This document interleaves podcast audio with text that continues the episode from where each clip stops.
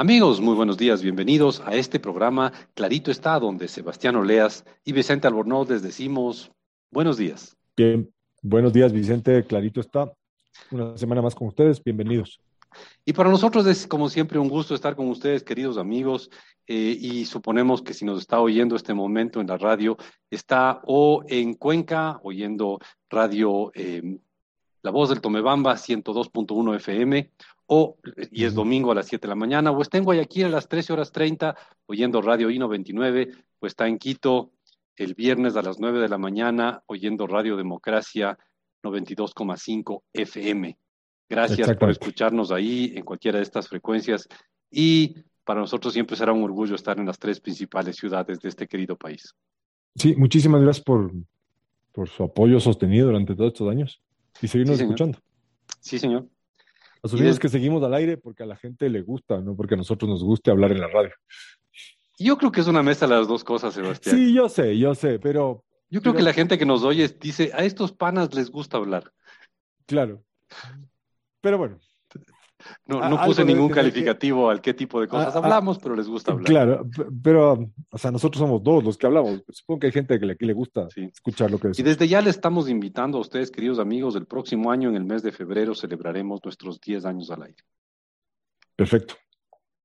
Así que, Vicente, vamos con, vamos con una sorpresa. Sí, sí, sí, Sebastián, para hoy te tengo una sorpresa, algo inesperado. Te tengo ni más ni menos que el dato de la semana. Me ha sorprendido, Vicente. No me esperaba, no me esperaba venir eso, la verdad. Muchas gracias, me ha sorprendido. Sebastián, y el dato de la semana es realmente, y este me parece un dato realmente interesante. No, no es sorprendente, pero es súper interesante. A ver, el dato de la semana son mil, perdón, un millón novecientos mil barriles diarios de petróleo. Ese es el dato de la semana un millón novecientos mil barriles diarios de petróleo. Ya.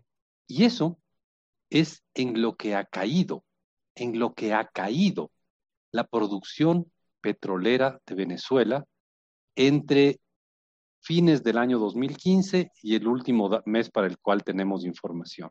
De acuerdo. Es una caída impresionante, o sea, estamos hablando de que en seis años la producción petrolera de Venezuela ha caído un poco menos de dos millones de barriles al día. Eso es lo que ha caído, dos millones de barriles al día menos, bueno, un millón novecientos mil. Oh. Millones de barriles al, al día menos produce Venezuela hoy comparado con lo que producía a fines del año 2015. Es un montón. Es una barbaridad. La caída, la caída. Por cierto, el último dato disponible que tenemos es que en, en abril de este año Venezuela produjo 450 mil barriles. De acuerdo. Por 450 mil. Por, lo tanto, Venezuela, que era un país, un orgulloso productor importante de petróleo, Sebastián, muy importante productor de petróleo en el pasado, y que llegó alguna vez a acercarse, no creo que llegó, pero llegó a acercarse a los 4 millones diarios. En su, en su época, digamos, más productiva. En su, época de gloria debe haber estado cercano a los 4 millones de barriles diarios, cuando el Ecuador producía 200 mil, 300 mil, ellos producían casi 10 veces más que nosotros. Hoy Venezuela produce un poquito menos que nosotros. Eso es, eso es impresionante. Ahora, realmente es, es sorprendente. El dato de la semana es cuánto cayó del 2015 acá la producción venezolana. Y aquí mm. varias veces ha habido el comentario de, bueno, es por culpa de las sanciones norteamericanas. Es un bonito discurso ese.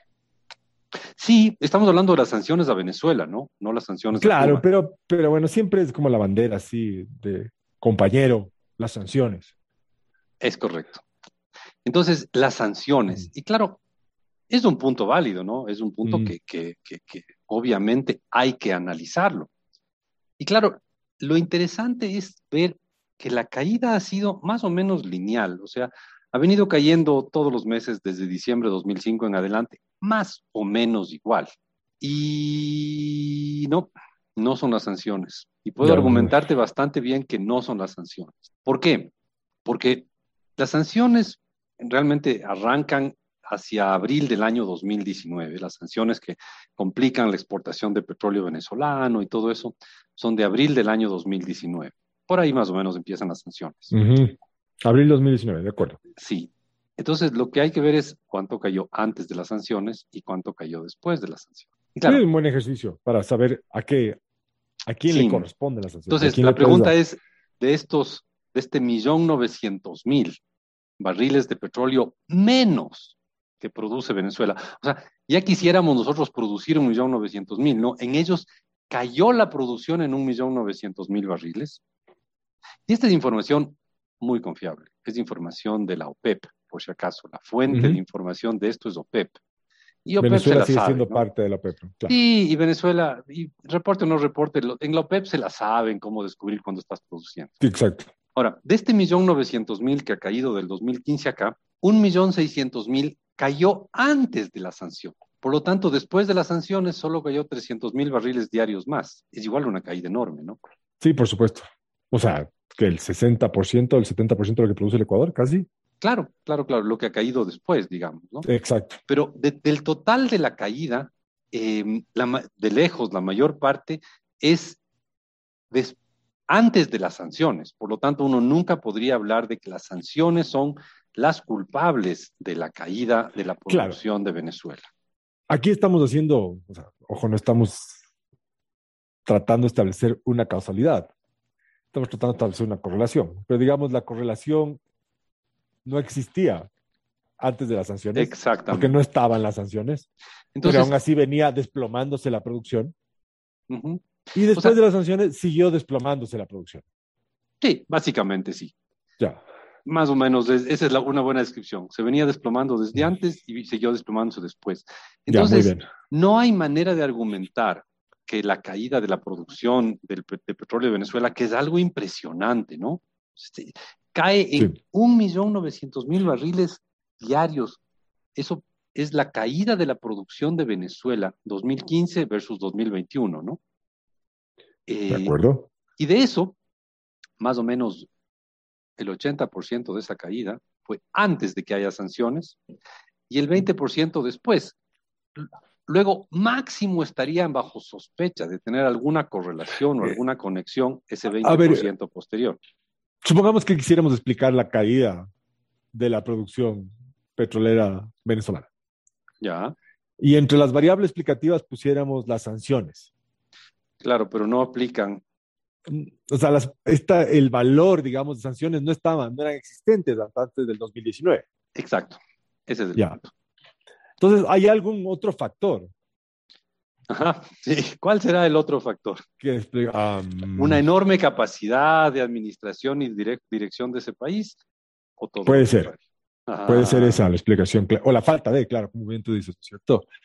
un capital humano necesario para mantener la producción elevada de petróleo y ya no existe.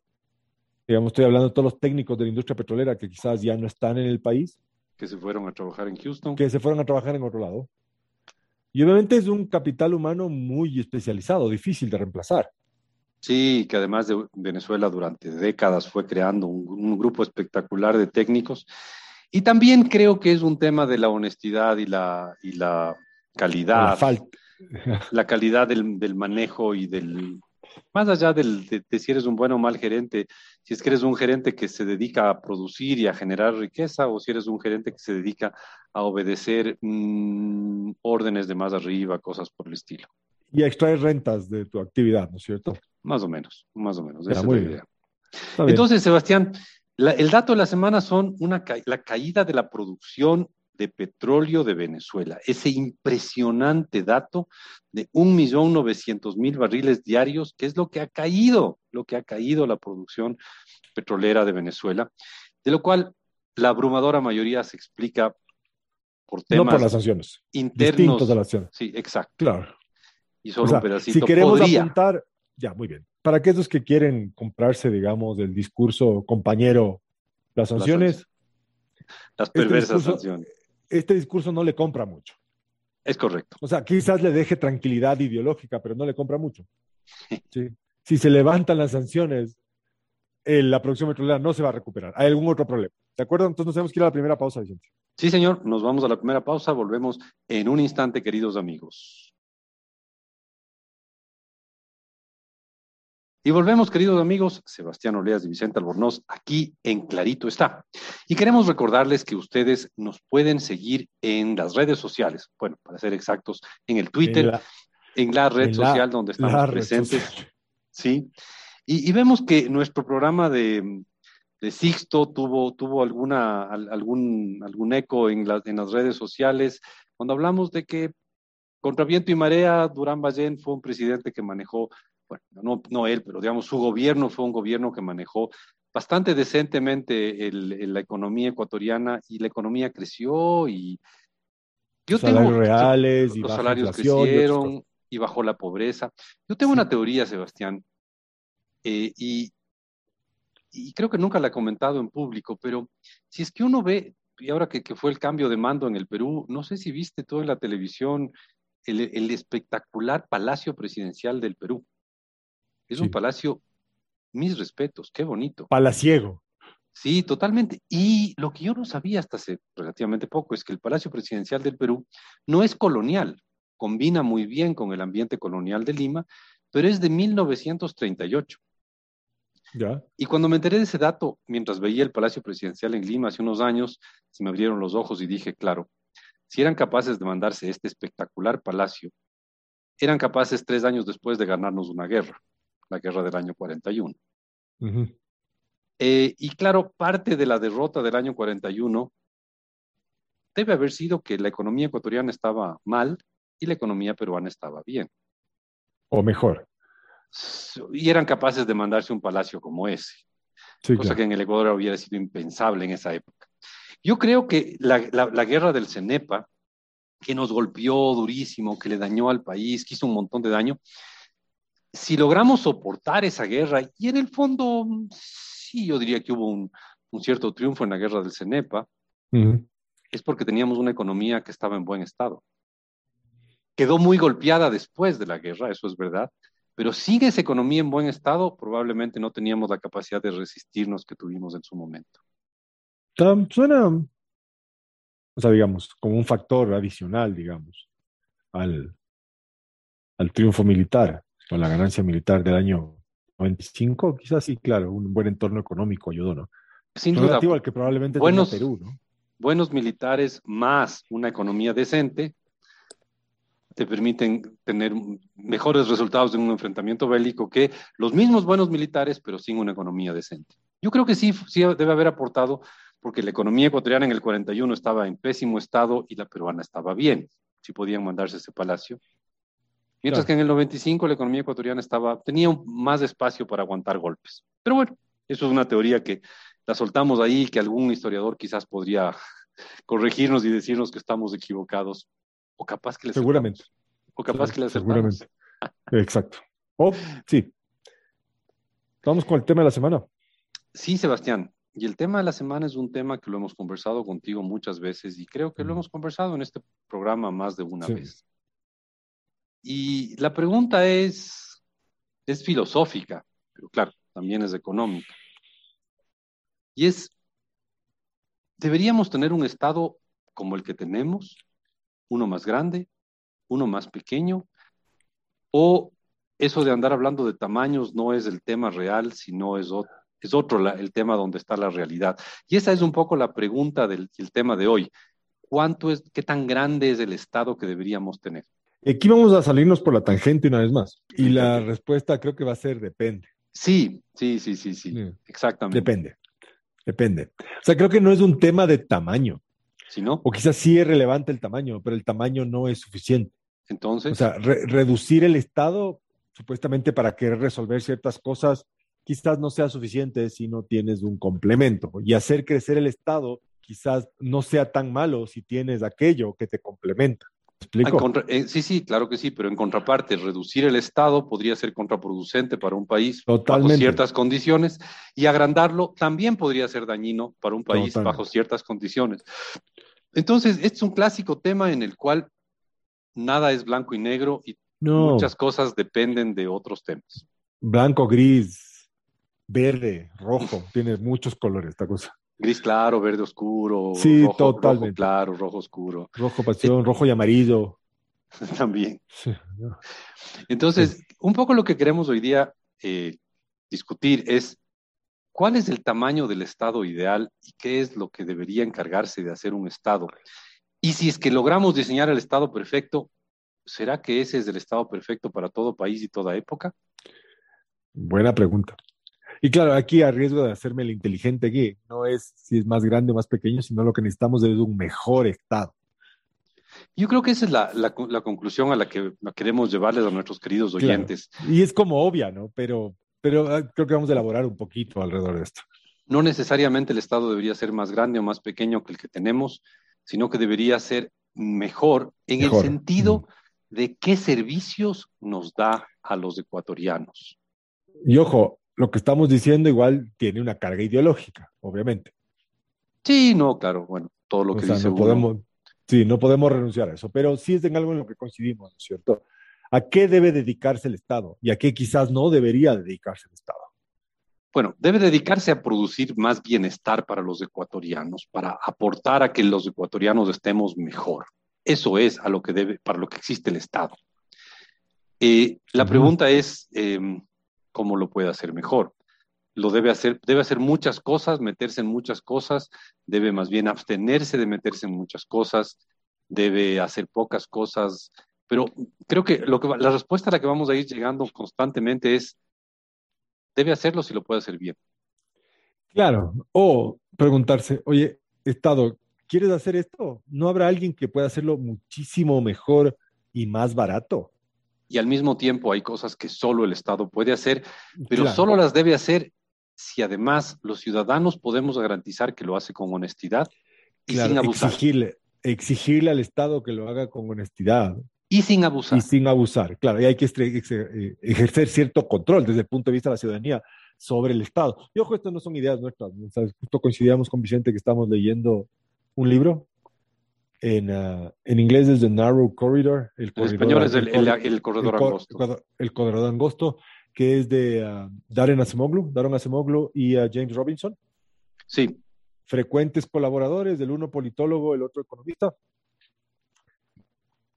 Sí. Y, el, el, pasillo estrecho o el corredor angosto, ambos nombres Exacto. tienen español y recomendamos mucho leer ese libro. Es como. Búscalo. Es como. Es como leer a Max Weber, pero para el siglo XXI. Exactamente, es una buena definición. Ah. Porque es, un, es un, libro con una dosis enorme de, de, de, de datos, de conocimientos, de información. Eh, es, es, un libro escrito por eruditos, realmente sí, eruditos claro. de las ciencias sociales. Sí, Está muy bueno el libro, está muy bueno. Así que les invitamos a que revisen el libro, está muy entretenido, se lee fácil, además está lleno de, de ejemplos de la vida real. Y uno entiende, su ideas. Claro. y uno entiende cosas como la situación actual del Líbano, la situación actual de Nigeria. Esa, esa historia, esa historia me, me, alegró mucho porque me desasnó muchas cosas que yo Sí, pero al mismo tiempo yo creo que en, en este libro, eh, el, el pasillo estrecho o el corredor angosto, ambos títulos tienen español, dice aquello que yo hubiera querido eh, eh, articular y decir, lo dice de una manera espectacularmente bien organizada, sensata y claro. sustentada, ¿no? Yo me siento muy, muy, muy cercano a la visión que tienen estos, estos autores, que son Daron Acemoglu y James Robinson. Y bueno, uh -huh. básicamente la pregunta que se hacen ellos es, ¿deberíamos tener un Estado más grande o más pequeño? Y la respuesta constante es, a ver, depende, depende de cuán bien Exacto. funciona el Estado, cuán bien lo controlen los, los ciudadanos. Los ciudadanos. Uh -huh. cuán, cuán evitable sea que ese Estado se vuelva un Estado abusivo. Exacto. O aquí, ausente, o ausente. O ausente, que también es dañino. Ah, Entonces, ajá. aquí yo, yo quisiera un poco ver, tratar de aplicar estas ideas hacia el Ecuador y hacia uh -huh. cuál es el estado que deberíamos tener en el Ecuador, si te parece, Sebastián. Sí, sí, me parece una excelente idea. O porque, sea, y obviamente manteniendo la distancia, o sea, y el respeto a Daron Acemoglu y James Robinson, ¿no? Porque uno se hace la pregunta, ¿deberíamos tener más o menos estado, y voy a soltar un caso extremo, en las cárceles ecuatorianas? Ahí no es un depende, ahí es un clarísimo sí. Claro, debería haber un Estado más fuerte, más presente ahí en las cárceles o sea, para poner a mí orden. No me, a, mí, a mí no me hace sentido que las personas privadas por de libertad, viste que estoy aprendiendo, es wow. políticamente correcto, los PPL. Wow. Eh, no es correcto que estés encerrado y te maten en la cárcel. Eso no es correcto, no está bien. Hay alguien que no está ahí presente para salvaguardar. O sea, estás pagando, digamos, tu castigo. Estás pagando. Pero el castigo, no es pena de muerte. Eh, claro, el castigo no es morir a manos de otros criminales que están contigo en la cárcel y el Estado, que es en principio el que tiene que guardar el orden y controlar. Este es un ejemplo clarísimo de, un Estado ausente. El Estado ecuatoriano no está en las prisiones, no está en muchos barrios, en muchas ciudades, no está el Estado lo suficientemente presente. Necesitamos más policía en ese aspecto.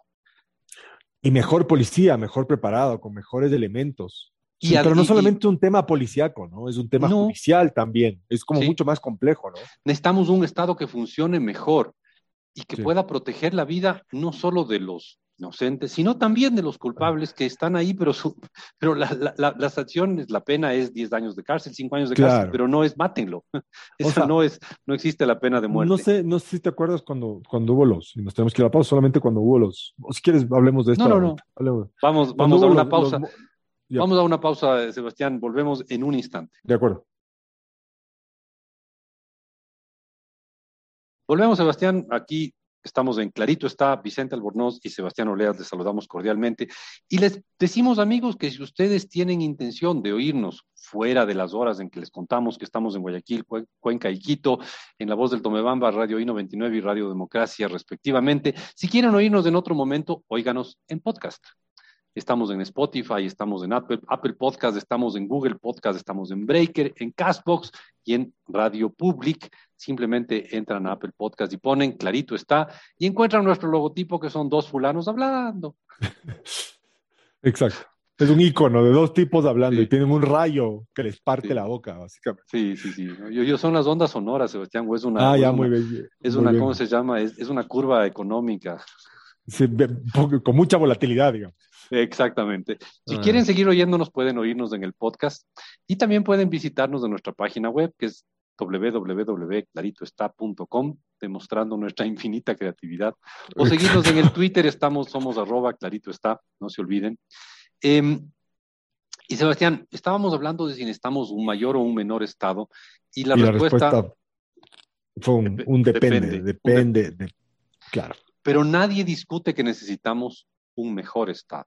Sí, necesitamos claramente un mejor estado. Y no es de riesgo de sanar astutos, pero sí necesitamos un mejor estado. Y estábamos hablando en el segmento anterior, lo cerramos el segmento anterior, es básicamente la ausencia del Estado en las cárceles en Ecuador. Y eso es un dato de que el Estado debería estar más presente. Necesitamos más Estado y mejor Estado ahí. Necesitamos mejores jueces, mejores fiscales, mejores guías penitenciarios, mejores cárceles. Necesitamos... Y una, y una ciudadanía que exija estos elementos que requiere de ahí, ¿no? Pero tampoco quiero yo tener un estado policial. No, no, no, no, no. Es que tiene que estar donde tiene que estar y hacer lo que tiene que hacer. Suena súper redundante. Porque, necesitamos una ciudadanía que nos que exija una mejor policía, que, que, controle mejor esas cosas, que nos dé más seguridad. Necesitamos, por ejemplo, en ese espacio, más Estado. Entonces, por ejemplo, eh, para, llevar el ejemplo, el ejemplo extremo, a mí no me gustaría vivir en una sociedad policíaca como la China, donde el Estado está en todas partes. Pero tampoco quiero vivir en Somalia, donde no hay Estado. Claro, exactamente. Necesitamos entonces un Estado. Exacto. Entonces no queremos ni lo uno ni lo otro. Pero vamos al otro lado, Sebastián. Te hago a ti una pregunta así que no, no te había advertido antes del programa, pero te hago así la pregunta a bocajarro. Ah, muy bien. ¿Tú crees que el Estado deba ser el que fija el precio del banano? ¿Tú crees que el Estado deba fijar el precio del arroz? Pero ¿Tú crees que el Estado deba fijar la tasa de interés? No. ¿Tú crees que el Estado deba ser el único que te vende derivados de, combustibles en el Ecuador? No, claramente no. ¿Por qué tenemos un Estado que se mete en eso? Porque seguramente quieres que sea, quieres la respuesta política. No, no, no, no, no, quiero, quiero el Sebastián Oleas que da unas contestaciones buenasas pero duras. Ya, porque es buen negocio para algunos. Estoy de acuerdo. Es muy buen negocio para algunos. Pero permítete, te, repito la pregunta para que nuestros, ah. oyentes lo tengan claro. A ver, la pregunta es, Sebastián, ¿por qué? El a ver, la pregunta era, Sebastián, ¿debería estar el Estado ecuatoriano metido fijando el precio del arroz, el precio, del precio del banano, el precio del, del, dinero que es la tasa de interés, o siendo el único que nos puede vender derivados de petróleo, o sea, combustibles en el Ecuador? Y tú decías un absoluto no. Y mi pregunta es, es, mi, punto de vista. ¿no? no, yo estoy de acuerdo, pero y mi pregunta fue, pero, pero ¿por qué tenemos un Estado metido ahí? Porque fue, fue o es buen negocio. O sea, cuando se dice esto fue buen negocio para alguien, fue buen negocio para el político que decidió fijar el precio de los combustibles y eso era bueno para su popularidad, fue buen negocio. Entonces, seguramente lo, lo religieron. Quizás alrededor de este político y esto, este grupo, este conglomerado de Estado, quienes eran parte del Estado que decidieron fijar los precios de los combustibles, controlar los combustibles, había un entorno, una élite para la que era buen negocio fijar este, el, precio de los combustibles, por alguna razón no voy a entrar a elaborar. O Lo mismo con el precio del banano. Y lo mismo para las tasas de interés puede haberle hecho popular algún eh, político. exactamente. Pero ese es el rol del Estado, no creo, porque obviamente estás beneficiándote, típico problema de elección pública, como político, pero estás perjudicando a un montón de personas. Mm, sí, a una masa. De acuerdo. Con el argumento extraño de que te digan, ¿sabes qué? Estoy controlando el precio y las tasas de interés. Claro, voy a controlar el precio y las tasas de interés, va a haber menos crédito para todo el mundo. Bueno, pero eso no se nota, eso es culpa del, del, del, banquero perverso. Y va a haber menos gente dispuesta a ahorrar. Pero eso lo podemos hablar en otro momento cuando hablemos específicamente de tasas de interés. Sebastián, entonces, creo que aquí hay dos, dos respuestas que deberíamos dar. Uno, ante la pregunta de si necesitamos más o menos de Estado, la, una, de, una de las respuestas es, vea, la ideología no le va a ser útil para contestar esa pregunta. No, no. La ideología que dice, sí, sí, el Estado es bueno y lo, soluciona todo. yo, yo voy a recordar una frase muy fea, que se repitió mucho durante 10 años. Vamos a recuperar el rol del Estado. Muy bien. El rol protagónico. exacto. Palabrita esa. Que el, el, mercado le ha usurpado al Estado los espacios donde debería estar. Muy bien. Pero no había estado en las cárceles, pues. Por ejemplo, o no había estado en el tema de desnutrición infantil, crónica. pero sí había, pero había demasiado estado regulando las empresas. Por ejemplo, o regulando las comunicaciones. Ah, muy bien, la ley de comunicaciones. Mm, ¿Cierto? Entonces, claro, por eso decía en un momento desagradable ley. tiene una carga ideológica potente. Sí. Y no solamente ideológica, sino de intereses, ¿no? Y el otro lado de la ideología que dice siempre es bueno reducir el tamaño del Estado. No, tampoco estoy de acuerdo con eso. O sea, yo me opongo a que se achique el Estado en lo que es cárceles, policía, seguridad. Por ejemplo. Y yo creo que necesitamos. Pero tiene que ser mejor. O sea, si vamos a mantener el tamaño, tiene que ser mejor. Y controlado por, los, por los ciudadanos. Y, aquí sí, esto, esto no dice en el, en el libro que tanto comentamos, tiene que estar bien financiado. Por supuesto. Porque si Lo no. que pasa es que cuando no está bien financiado, pierdes. Y no, no está bien financiado, abres espacio para alguien que te financie para que dejes de hacer lo que estés supuesto tienes que hacer, pues. Correcto. ¿No es cierto? O sea, yo me acuerdo, y esto te, la imagen que había en, los motines de hace un rato, y yo sé, y ahora rapidito, los motines de hace algunos meses, cuando hicieron esta redada dentro de la cárcel encontraron rifles de asalto. Yo no sé como ciudadano dónde en la calle puedo comprarme un rifle de asalto, y el menor lugar donde yo espero es que los presos tengan un rifle de asalto en la cárcel. O sea, eso, ahí, a mí no... ahí necesitas más Estado y un mejor Estado. Correcto. En las cárceles. Y en las fijaciones de precios necesitas bastante menos, de Estado. Menos de Estado. Sí, correcto. igual un buen Estado. Sebastián, ha sido un gusto hablar contigo de estos temas. Igualmente, Vicente. Queridos amigos, nos vemos la próxima semana en la misma Bati Hora y en las mismas Bati emisoras. Eso sonó tan viejo, Vicente. Muy bien. chao, Sebastián. chao, chao, Vicente. Muchas gracias.